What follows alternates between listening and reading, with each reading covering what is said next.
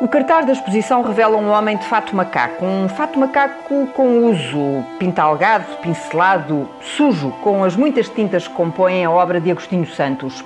Adivinhamos as mãos do homem entrelaçadas na nuca, com os braços e os cotovelos içados, como se estivesse a descansar numa espreguiçadeira, por exemplo. Mas o homem está de pé e descalço. Não há de ser um pormenor. E há ainda um fundo vermelho nas costas do homem, um vermelho intenso, carregado e a letras negras, no cucuruto do cartaz, o nome do homem, Agostinho Santos, e o nome da exposição, Bruto. Walter Ugumem, o escritor e artista plástico, é o curador desta exposição, que resulta de um trabalho que começa em 2017 e que esta semana se mostra na cidade da Guarda. Pinturas, objetos, esculturas e livros são autor de 300 peças que nos desafiam a percorrer o centro histórico da cidade. Olá, Walter Ugumem.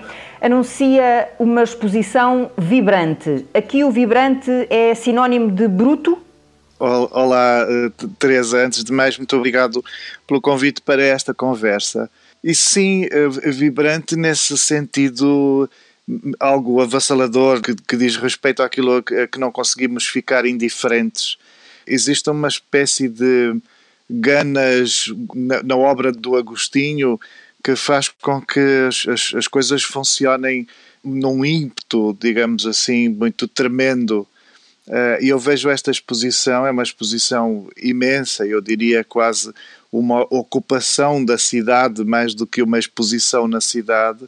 Existe de facto um certo tremendismo que diz respeito não só à especificidade do Agostinho Santos, mas também à especificidade do tema, aquilo que tem inspirado o Agostinho e que passa muito pelo estudo do monstro, pela degeneração do indivíduo ou da pessoa e também pelo acontecimento da pandemia. Bruto no sentido de bicho também, já que falámos no monstro? Sim, bruto no sentido de bicho. O Agostinho vem há muito tempo a estudar essa confusão entre o, o, espírito humano e essa bestialidade ou esse lado animalesco do, do qual não nos, não nos emancipamos. Há, há uma espécie de impossibilidade de cura da dimensão animal, da dimensão do bicho. Então, os seus desenhos, eles buscam desde logo uma espontaneidade muito grande. O Agostinho vive a disciplinar-se no sentido de não sucumbir a uma cerebralidade demasiada e por isso a permitir que o gesto seja ainda muito espontâneo, mas interessa-lhe muito que essa espontaneidade vá ao encontro de uma, de uma natureza que não se disciplina, por isso uma natureza que ainda é muito a natureza do bicho. Ainda não apresentámos o Agostinho Santos, é um artista de Vila Nova de Gaia, Mafamude, jornalista, pintor, também curador, diretor eh, da Bienal de Arte de Vila Nova de Gaia, é mestre em pintura pela Faculdade de Belas Artes da Universidade do Porto, é também doutor em museologia e creio poder dizer que é também seu amigo. Sim, aliás, talvez devesse ter começado por explicar logo isto, porque apresentou-me simpaticamente como curador da exposição e é, o que eu, e é o que eu estou a fazer, faço a curadoria desta exposição na Guarda, mas, mas isto aparece, ou esta, esta incumbência aparece por uma cumplicidade com o Agostinho, que tem que ver com a amizade, ou seja, nestes últimos anos, ou desde há anos que eu acompanho a obra do Agostinho de perto, trocamos mensagens contínuas, imagens através das redes para ir vendo o que ele está a fazer e vamos debatendo. E isso fez com que, com alguma naturalidade, sem, sem grande sobressalto e sem dar muita importância a isso, mas cheio de responsabilidade, ele me tivesse convidado para ocupar esta figura de, de curador. Eu admiro muito, e aliás, eu acho que as, as pessoas que apreciam arte e que, e que inclusive vivem imersas um pouco no território da arte, como acabo por viver, porque a literatura é, é exatamente isso, eh, as pessoas têm tendência para se aproximarem por empatias, por eh, identificação, e eu identifico-me muito com muito do que o Agostinho faz e muito do que o Agostinho pensa, ele é um autor é um autor que está em torno das causas, é um, como eu que é enervado, não é? Ele corresponde aos nervos e reage aos nervos e por isso há muita coisa a que ele não consegue ficar indiferente. E então entendemos-nos muito bem e chegamos a esta situação em que eu estou de curador e ele está de artista curado por essa identificação e por essa cumplicidade que acaba por resultar também numa, numa enorme amizade. Aliás, quem leu, ouviu, pelo menos, uh, o seu último livro, Contra mim, talvez não saiba, mas a pintura da capa é precisamente da autoria de Agostinho Santos. É verdade. Sabe que este tempo, este tempo de pandemia em que estivemos um, um, pouco, estivemos todos, ou estamos todos mais quietos, digamos, ou pelo menos mais, mais uh, limitados no, no, nos espaços, nos gestos, o Agostinho tem sido uma presença muito forte e, e temos, e intensificamos de alguma maneira a comunicação através das redes, uh, intensificamos muito a comunicação entre nós.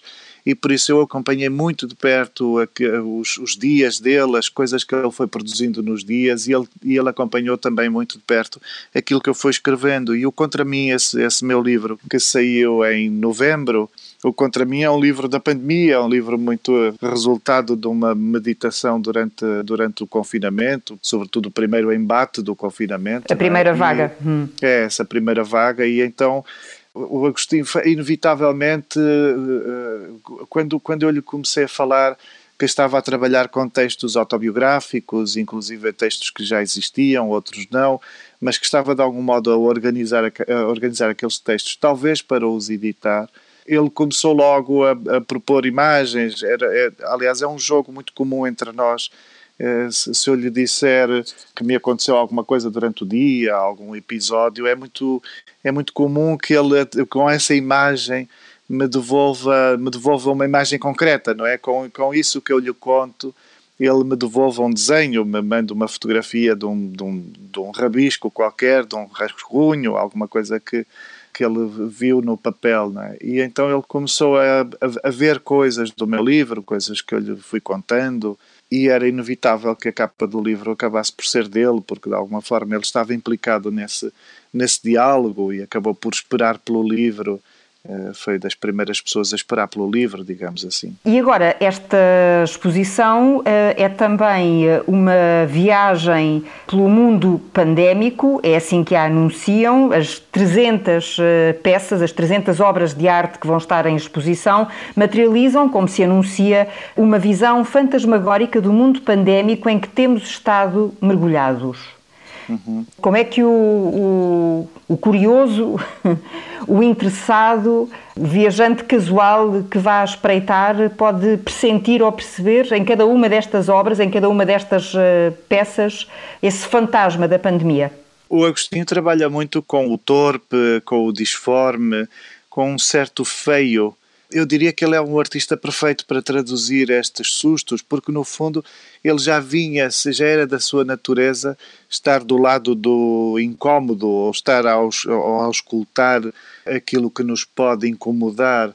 Eu acho interessante a maneira como Agostinho se abeira, porque há uma certa valentia, eh, no fundo, em trabalhar o feio, em trabalhar algo, alguma coisa, um universo daquilo que nos é predatório ou constantemente predatório eu acho que existe uma valentia. E aquilo que eu acho curioso é que nós não sucumbimos diante das telas, diante dos trabalhos de Agostinho, porque ele é um ironista. Ele, sendo um guerreiro, é inevitavelmente, ou ele vê-se como inevitavelmente um guerreiro vencedor. Então, ele ironiza as figuras, o, os, os rostos dos monstros, que podem ser o rosto, o rosto do vírus, ou uma espécie de intenção de dotar o vírus de uma identidade que nos observe e que nós possamos observar, para que possamos acusar e para que possamos combater e, e ver sucumbir e ver, e ver acabar.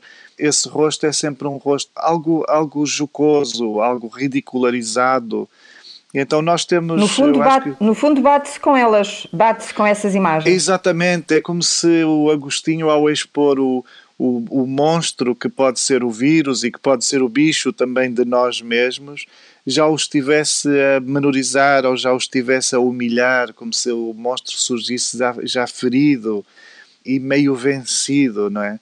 Então existe essa angústia, nós podemos perceber um certo sujo, há, há muito há, sobretudo umas, uns telões gigantes, a, a, escala do Agostinho com a pandemia, eu diria que extrapolou a telas com 6 metros, por exemplo, mas nesses telões gigantes o sujo também abunda, há, há uma espécie de permissividade maior, e nós podemos ficar tão incomodados ou tão chocados quanto podemos ficar uh, esperançados. Uh, há uma vitória da esperança em, em, em cima daquele monstro, digamos. Ao mesmo tempo que nos podemos sentir pequeninos perante esses telões, como dizia agora o Walter Ugumem, também eh, nos podemos agigantar perante eles.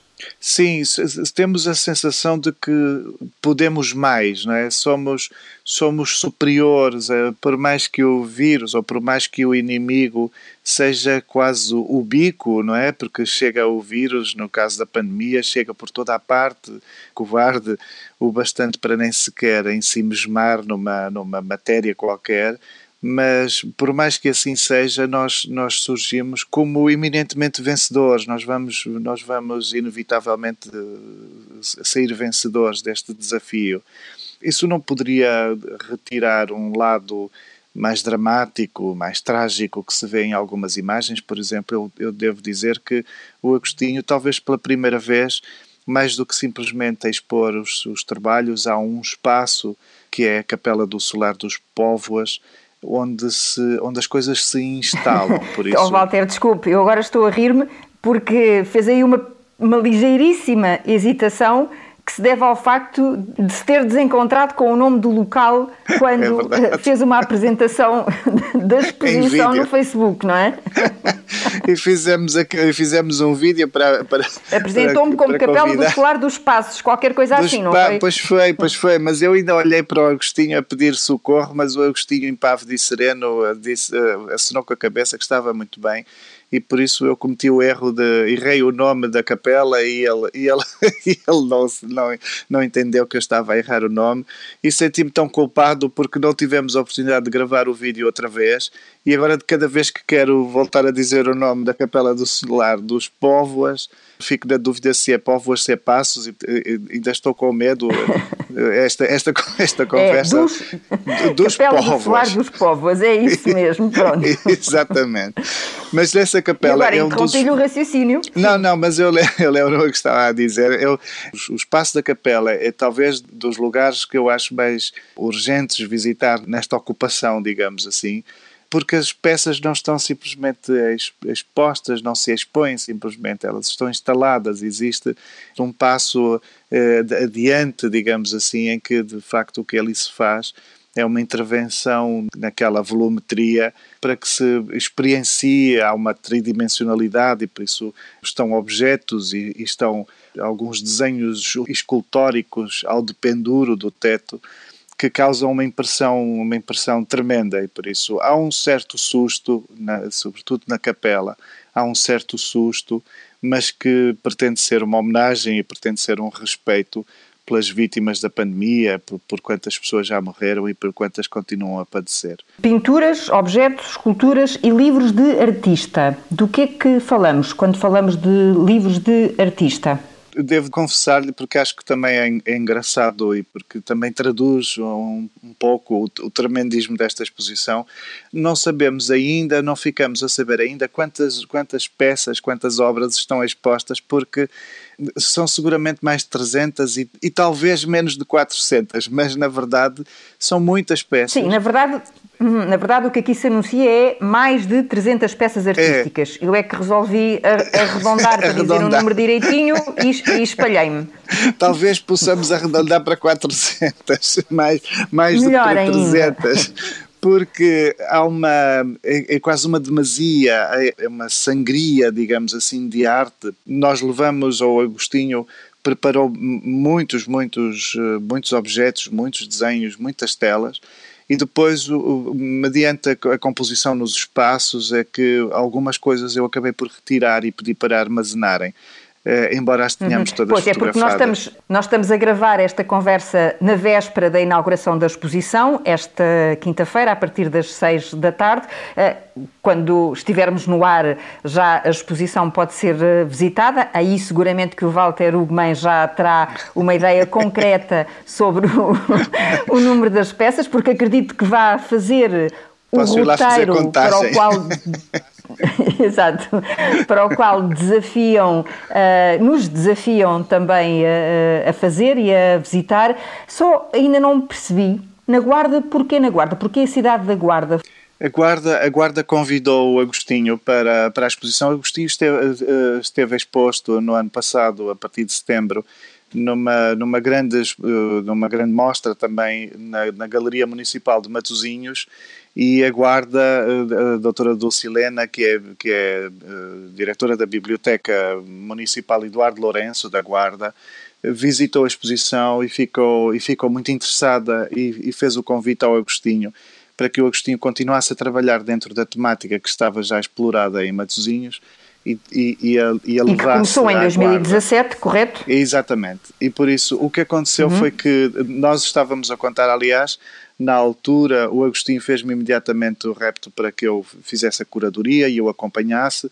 E, e, nós estávamos a contar com, com as peças de Matosinhos, que já eram, já eram muitas, a exposição de Matosinhos já era substancial, mas estávamos a contar com essas peças para, para levar à, à guarda, para as itinerar, e, e, acabou por não ser possível porque com, com os, os fechos e os adiamentos foi pedido por Matozinhos para que as peças permanecessem, então as peças de, de só há muito pouco tempo é que acabaram por ser entregues novamente ao Agostinho e eu acabei por motivar o Agostinho a mexermos em outros, em outros trabalhos, em pegarmos em outros trabalhos e sobretudo uh, motivei-o a, a, a, produzir coisas novas, coisas que ele de, de, setembro até, até há um mês, talvez, uh, até ao fim de fevereiro, foi produzindo e praticamente tudo o que ele produziu nestes meses está na guarda, digamos.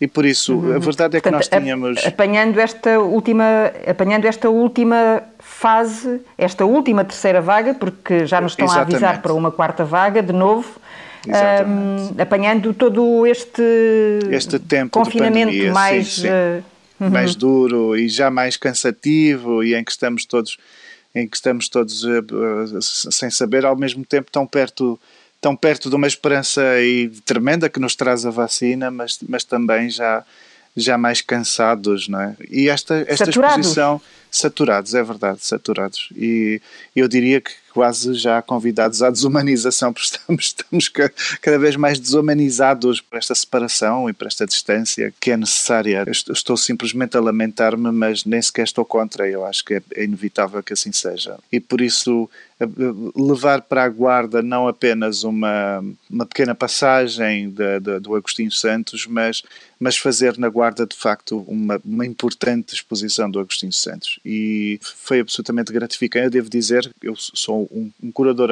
amador, nem sequer tem, tem, não estou certo de que volte a ser curador, mas foi muito, muito gratificante, é muito gratificante o trabalho que, que a autarquia guarda, da Guarda nos possibilitou fazer, porque se expõe o, o, o, o trabalho da, do, do, Agostinho, a obra do Agostinho, de, de uma, com uma dignidade tremenda. Os espaços são belíssimos, o Museu da Guarda e as suas diversas galerias, a capela e a biblioteca são espaços uh, belíssimos, são equipamentos incríveis.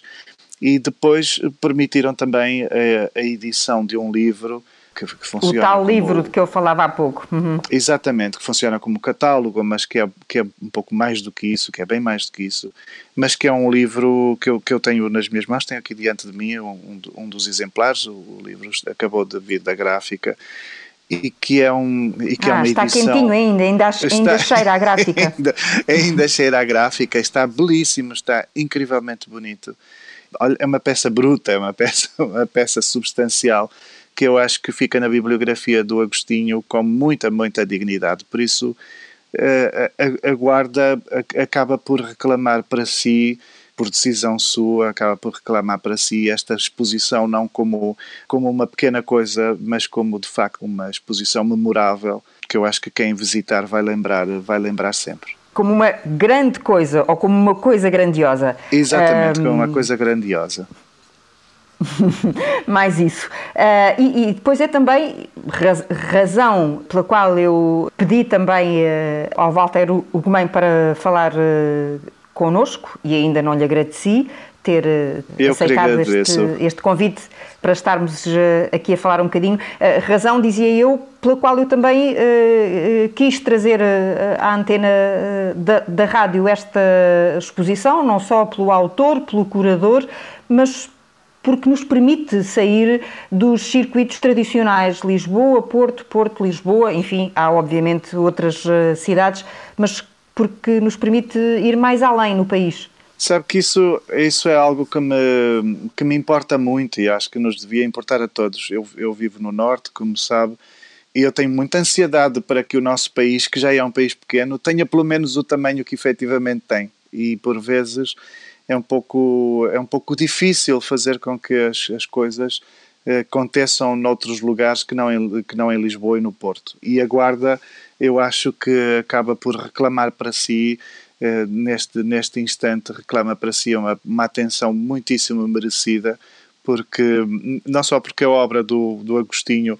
atravessa uma fase brilhante, e porque o Agostinho é um dos, dos primeiros artistas a importantemente refletir sobre a pandemia, porque uh, tem havido algumas, algumas pequenas coisas, ou mostram-se algumas pequenas coisas que vão tentando traduzir a pandemia, mas o Agostinho é talvez o artista que mais uh, trabalhou, que mais tem exposto já so, um pensamento sobre a pandemia, mas, porque, mas porque a Guarda também é uma, é uma cidade belíssima, da qual nem, nem sempre nos lembramos e que, e que está dotada de meios eh, perfeitos para expor. Quem nunca viu uma exposição na Guarda, se, se, se tiver agora interesse e se se deslocar para ver, vai ficar impressionado com a qualidade dos espaços, com a dignidade dos espaços e como bem ali se mostra uh, arte. Uhum. Nós agora chegamos à Guarda, quer daqui, daqui do, do digamos que das imediações do Porto, ou quer da, da, das imediações de Lisboa, chegamos à Guarda em duas horas e meia ou três horas, e por isso é mais ou menos a distância que levamos do Porto a Lisboa também, e por isso estamos a uma distância que é equivalente. Eh, o, o que falta equivaler, na verdade, é a atenção e eventualmente as oportunidades, porque se prestarmos atenção, as oportunidades também, também vão, vão, vão surgindo. É? Também surgem. É, vão uhum. surgindo. É, é uhum. é preciso é que as pessoas saibam, eh, de facto, o que, o que se importem, não é? Porque é uma, é uma questão também de darmos importância às coisas, porque as coisas devem importar, independentemente de onde, onde acontecem. Bom, é isso que eh, procuramos eh, modestamente fazer ao, longo desta quase hora de, de, de conversa. Eu, eu comecei eh, por apresentar o cartaz da exposição, porque achei curioso e achei engraçado. O Walter o Gumem teve alguma coisa a ver com este cartaz ou foi tão surpreendido quanto eu quando vim aqui pesquisar? Não, tive, tive. Eu, eu meto-me em tudo. Devo dizer que, enquanto curador, eu meto-me em tudo. A fotografia já existia. A questão, a questão é que, uh, a dada altura, apresentaram-me uma hipótese de capa de, do, do, livro e, e, imagem para, para o cartaz. Foi das primeiras coisas, primeiríssimas coisas que nós vimos, ainda antes até das obras estarem definidas e tudo, apareceu assim uma hipótese de imagem e era uma imagem com o Agostinho muito muito apaziguado, encostado a umas, a umas caixas pintadas, e eu disse não, Agostinho, parece que, parece que estás à espera de tomar um café, eu quero-te com um ar estranho, quero-te com um ar mais carismático. Eu acho que é a vantagem de haver um curador, assim, alguém exterior que de repente defenda os interesses do artista, porque eu disse, não, eu quero olhar e quero sentir que me que alguma coisa me provoca na, na, imagem, por isso não quero que sejas um cidadão normal, quero que sejas verdadeiramente um indivíduo que habita o seu planeta de maravilha, que está no seu, no seu universo, no imaginário, e por isso, de alguma forma, nós, nós todos nos encantamos pelos artistas porque eles têm uma dimensão meio de super-heróis, são assim, são outra coisa. E quando eu vi esta imagem, eu acho que vai muito ao encontro do Agostinho, que é, uma, é um indivíduo com uma certa força, com uma certa coragem, não é? com uma certa bravura, mas não deixa de ser um indivíduo que se ri, um indivíduo humorizado, com humor, e é muito aquilo que eu há bocado definia do, do trabalho das, das próprias figuras que ele desenha, que ele pinta. Há um lado estranho, há um lado de uma certa dimensão descomposta, disforme, o, o, o fato macaco todo esborratado pela pintura, mas há aquele sorriso estranho que faz com que as coisas estejam num ponto de vista esperançado. A mim parece-me parece-me que o sorriso eh, em, em cima do, do sujo da, da pintura, é um sinal de esperança. Então eu, eu gostei muito de, de escolher isto e acho que lhe dá esta esta imagem carismática que, que na verdade eu, eu, eu lhe reconheço e que a obra dele tem. Bom, é seguramente um cartaz que dá vontade de, de espreitar, isso com certeza. A exposição uh, é inaugurada uh, esta quinta-feira, já foi, quando estivermos uh, no ar, como sublinhei há pouco, mas eu gostava, aproveitando que tenho desse lado o Walter Ugumem de hum, falar um, um pouquinho também sobre a sua criação e o facto de ter, nos ter presenteado com este uh, último livro, Contra Mim, que já reflete o peso do último ano, mas, entretanto, vieram outros meses mais pesados, como falávamos uh, há pouco, e, e queria saber um, um pouquinho de si, de como é que vai a sua escrita, as suas outras artes? Pois olha, eu, eu estou há uns anos a tentar terminar ou a, a, a, beirar um romance passado no Brasil, eh, no século XIX, e que é um encontro, um certo encontro entre os povos negros e os povos originários, os povos que nós chamamos indígenas. E hum, no ano passado foi impossível, eu precisei absolutamente suspender de suspender essa escrita porque o, o espanto da pandemia não me permitia pensar em mais nada e acabei por escrever o Contra Mim ou organizar os textos do Contra Mim e, e, porque ao pensar sobre mim, de alguma forma estava estava naquele espectro uh, uh, uh, introspectivo da pandemia. Eu creio que nós, no início, sobretudo no início, estivemos todos um bocadinho ao espelho, essa quietude, o sermos mandados para casa numa certa solidão ou numa tremenda solidão, colocou-nos um pouco ao espelho. E por isso, contra mim, tornou-se natural, tornou-se um discurso natural daquela, daquela solidão e do, do, do facto de estar diante de mim mesmo. E pensar sobre os índios e os negros no século XIX no, no Brasil tornou-se muito difícil, algo demasiado deslocado de, de, todas as evidências prementes, daquela pressão e daquele susto, digamos assim. E agora estou a tentar, desde, desde há meses que tenho estado que tenho estado de volta àquele livro e é o que eu tento e é o que eu tento acreditar que este ano acabe esse livro. Ah, é um, o que, é, o que é quer dizer que, que o Walter Ugumem já se consegue já se consegue olhar ao espelho já consigo olhar ao espelho, já consigo uh, acalmar. Devo dizer que a, a, pandemia para mim tem que ver sobretudo com a minha mãe. A minha mãe tem 81 anos e por isso o, o, a Dona Antónia. A Dona Antónia, exatamente. A, a, Dona Antónia foi a equação fundamental deste susto, porque eh, Claro que de início todos, todos, todos desconhecemos uh, que agressividade é que o vírus teria, não é? E para muita gente a agressividade foi, foi fatal eh, e por isso eh, é continua a ser, aliás. Isso, continua a ser e por isso é tão concreto quanto isso, qualquer um de nós não sabe exatamente que sorte nos calharia se, se houvéssemos de ser infectados. Mas, acima de tudo, as minhas guardas foram levantadas em, em torno da minha mãe. E a minha mãe está a ser vacinada, já foi vacinada com a primeira dose, a segunda dose vai, ser, vai acontecer no dia 23 próximo e por isso eu começo assim a respirar. E de há uns tempos para cá, com o aparecimento da vacina, com a marcação e tudo isso, há uma possibilidade de pensar em outras coisas, há uma disponibilidade para pensar em outras coisas e para francamente poder apreciar outros assuntos e, e preocupar-me com outros assuntos. Então começa a ser um bocadinho mais fácil cansativo, porque já estamos há um ano nisto, mas, mas começa a ser bem mais fácil uh, estar com outros temas e, e, e, e, variar os temas, digamos assim.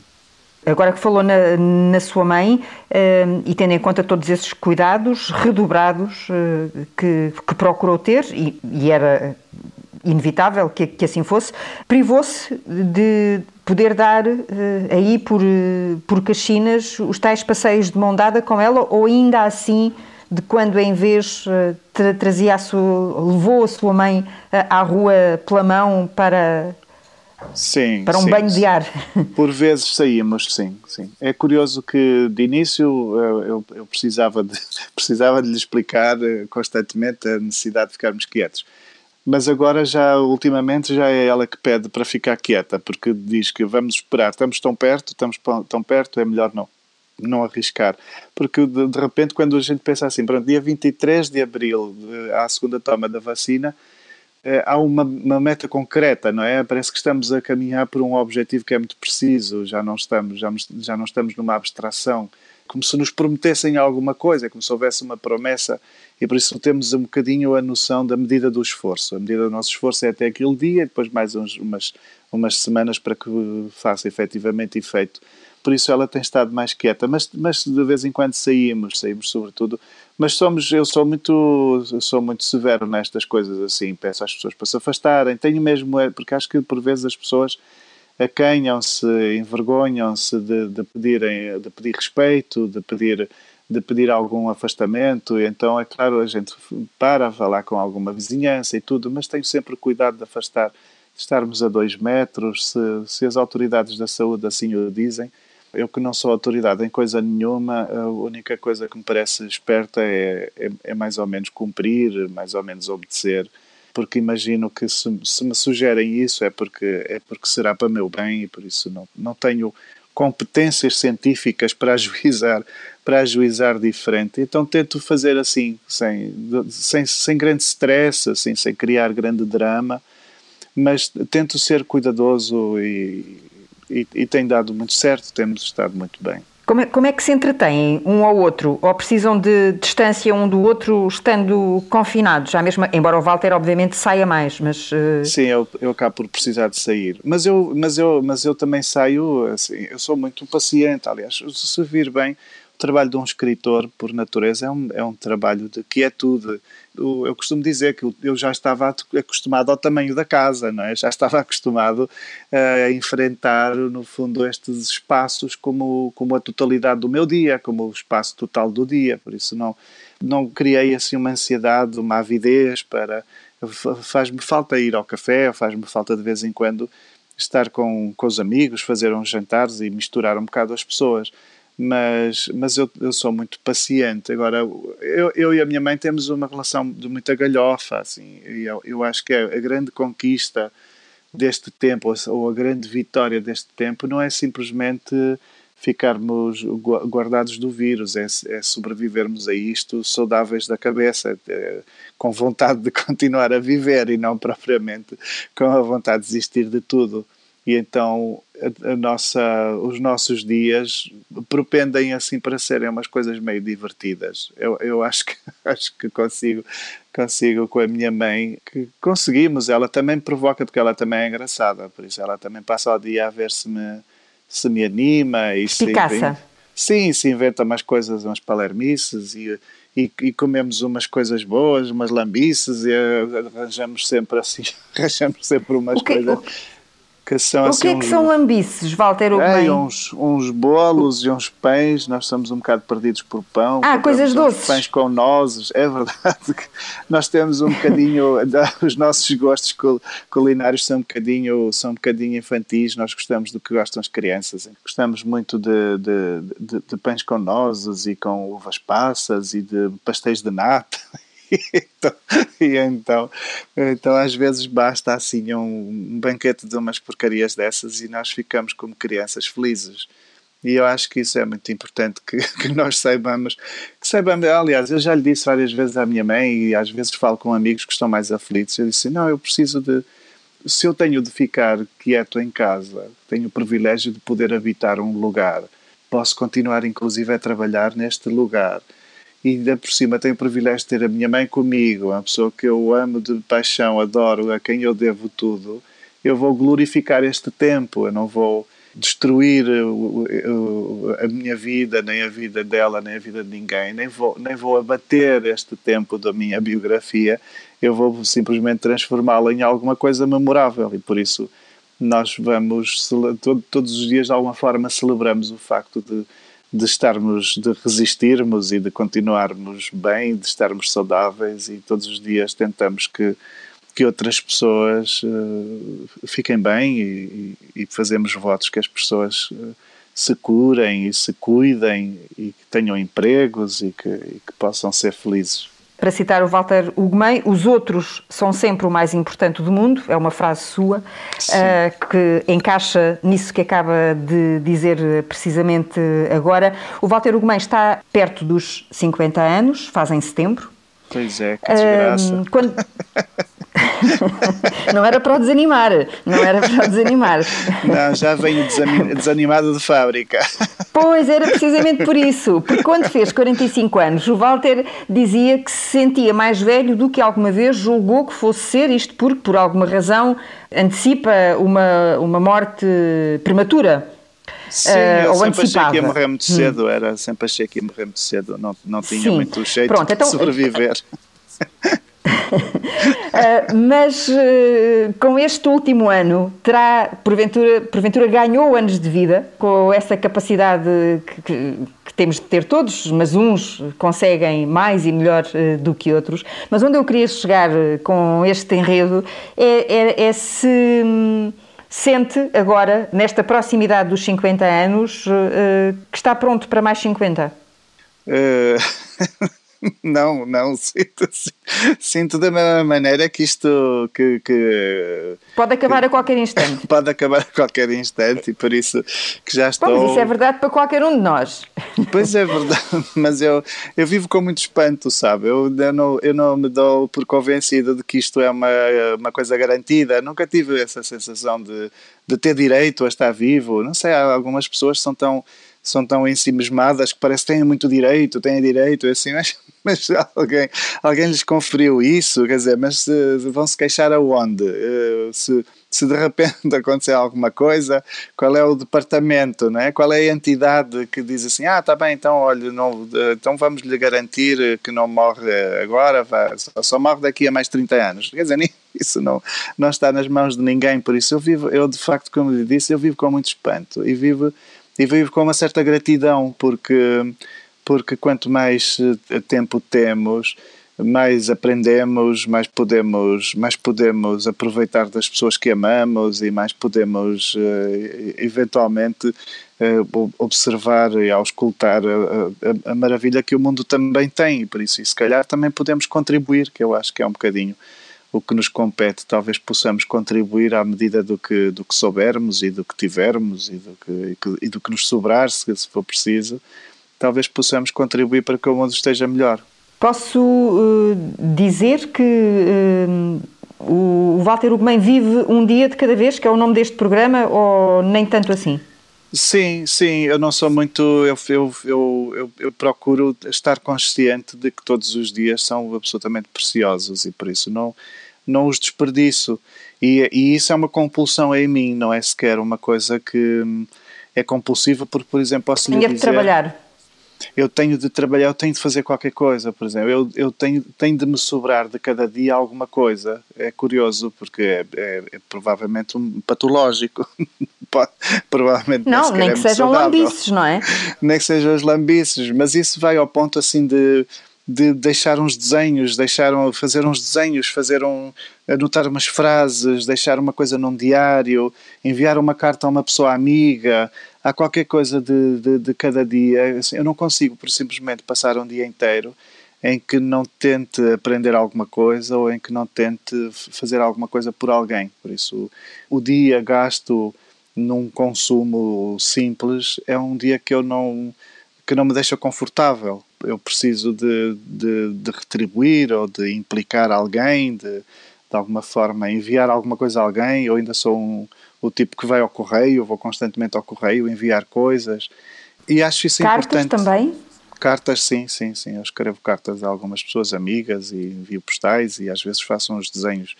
Eu sou muito mau desenhador, mas faço uns bonecos esquisitos e e mando com uns abraços e uns E as pessoas gostam? As pessoas gostam, curiosamente respondem-me com um SMS, mas, mas gostam muito de receber cartas. Não, nem todas. Há uma ou outra pessoa, há um ou outro artista também, normalmente pessoas que, que também desenham assim, que depois acabam por responder na, da, mesma, da mesma maneira. Mas a maior parte das pessoas, eh, eu aliás, uma das coisas engraçadas é por vezes quando, quando encontro algum amigo ou alguma pessoa amiga que está a passar um mau bocado, às vezes conversar, podemos falar por telefone, podemos até marcar uma conversa num lugar qualquer, E isso faz um certo efeito, ou faz um efeito, claro que faz um efeito.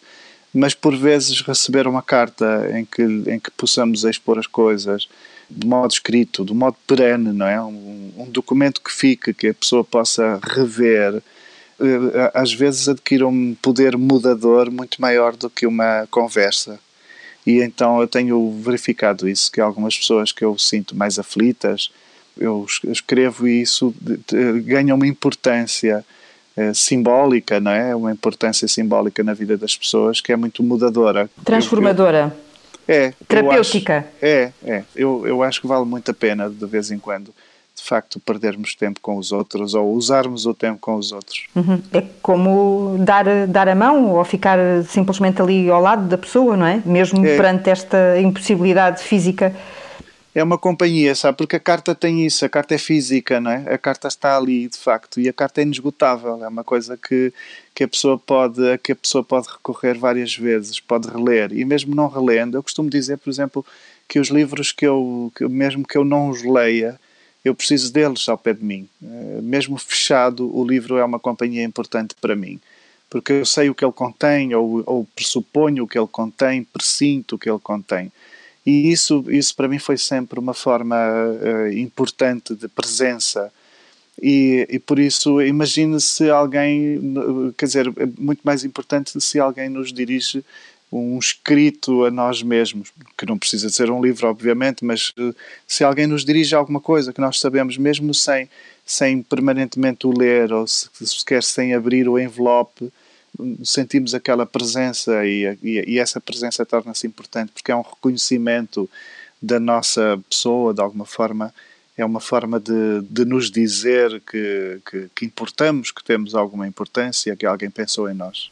Walter Ugumem, temos de ir embora, esperando que ainda assim esta conversa possa fazer companhia também eh, a quem nos vai ouvir, até porque hoje em dia as conversas ficam nas, nas gavetas eh, dos podcasts e tudo isso, e portanto são também elas recuperáveis. Podemos ir lá, carregar no botão e, e, e ficar na companhia delas, ou elas podem fazer-nos eh, companhia. Estamos no mês de abril, neste desconfinamento titubeante o, Walter Ugumem, eh, isso é conhecido e público, eh, recorda o 25 de abril de 1974 como o dia em que a sua cabeça nasceu. À luz do período que estamos a atravessar neste momento, a, sua cabeça está a renascer ou nem por isso?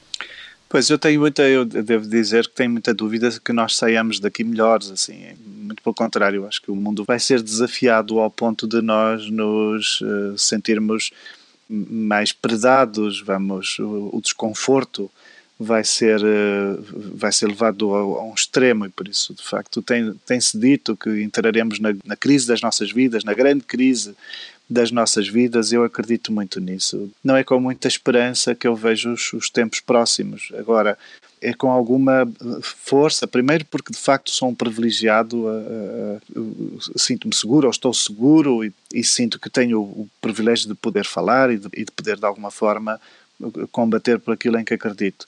E depois porque de facto me parece que todos nós que possamos, todos os que possam, devem de facto levantar a voz para garantir pelo menos que a democracia é, é garantida, que a liberdade é garantida e que eventualmente ninguém é esquecido. O que vem aí é um desafio à sobrevivência. Não é uma questão ideológica, não, não tem que ver com modos de pensar ou modos de acreditar em alguma coisa, tem que ver com modos de comer. Pessoas que precisam de habitar e precisam de, de continuar a comer, obviamente. Hum, é, e, é, o, é o grande abril, é o grande abril que vem aí.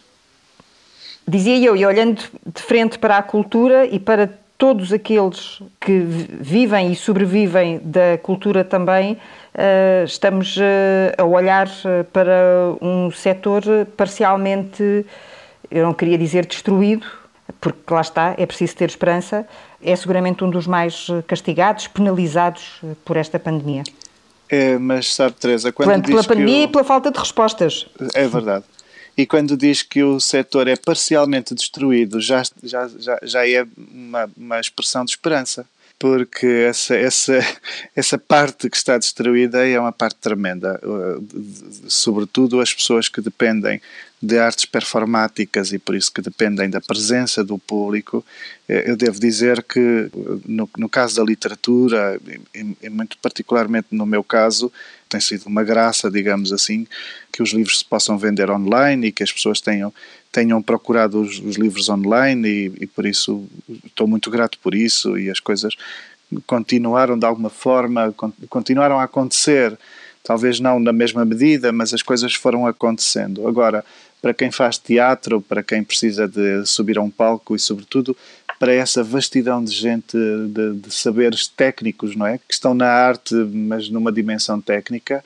o fecho dos espaços de, de, performáticos é absolutamente trágico e por isso eu, eu infelizmente sei de algumas pessoas que já entraram em absoluto colapso, que já estão a depender, de, como não há apoios efetivos, já estão a depender da caridade e se isso está a acontecer na, na, na cultura, que, que foi talvez o primeiro setor a chegar a esse ponto, a verdade é que eu acho que isso já está a acontecer também em muitos outros setores e vai acontecer muito mais em, em quase todos os setores e por isso é, é, é, disso que nós devemos estar em alerta, não é? devemos estar alertas para, para essa realidade.